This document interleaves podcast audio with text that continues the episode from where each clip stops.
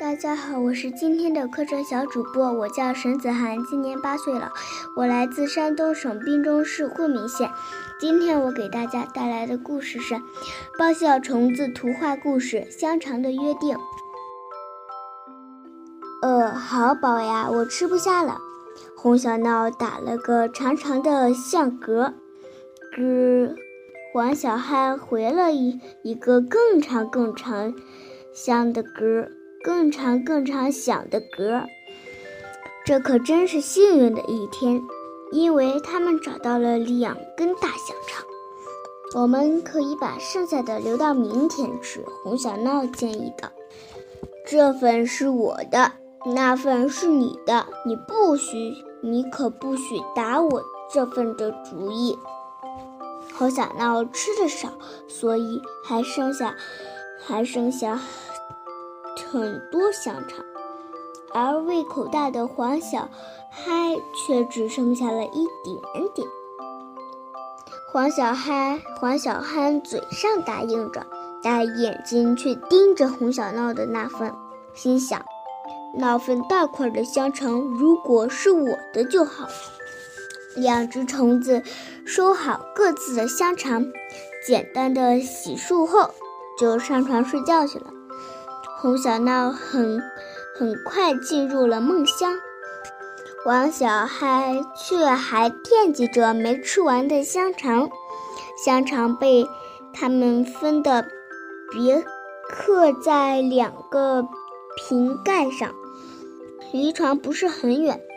香肠的香味直往黄小憨的鼻子里钻。不管了，先吃掉它吧，天亮还要等很久呢。在香肠的吸引下，黄小嗨很快说服自己吃掉了自己剩下的香肠。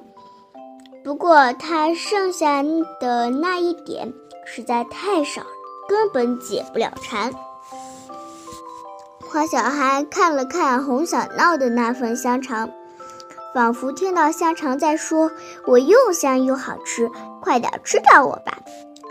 黄小孩刚咬一，刚咬上一口，又想起了白天的约定，吃掉它，红小闹不会生气吧？一个声音问：“你不会不会？”红小闹吃完的。你吃了反而是帮助他。另一个声音回答道。这时，红小闹翻了一下身子，又蜷缩起来，像是有点冷。黄小孩赶紧给他盖上一张报纸。为了让红小闹睡得更安稳些，黄小孩还给他唱起了摇篮曲。柔和曲调果然让红小闹慢慢平静下来。大半夜都在照顾他，作为回报，我可以吃掉香肠了吧？嘿，黄小孩总算给自己找了好理由。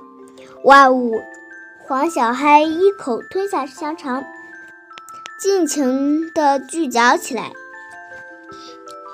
黄小孩吃香肠发出发出的吧唧吧唧声惊动了红小闹。黄小孩急忙跑回床边，想再唱摇篮曲，让红小闹继续睡下去，却忘了嘴里的香肠。香肠卡在黄小孩的嗓门眼儿，香肠卡在黄小孩的嗓门眼儿。憋得他难受极了。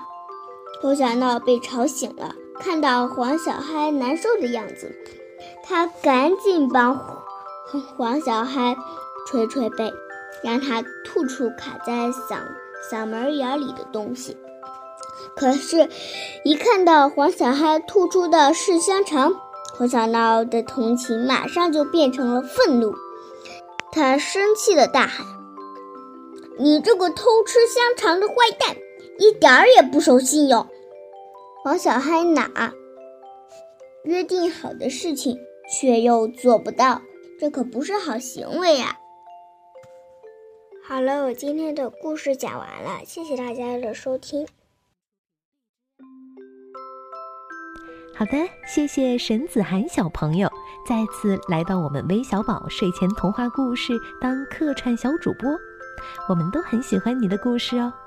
也希望更多的小朋友能够成为我们的客串小主播。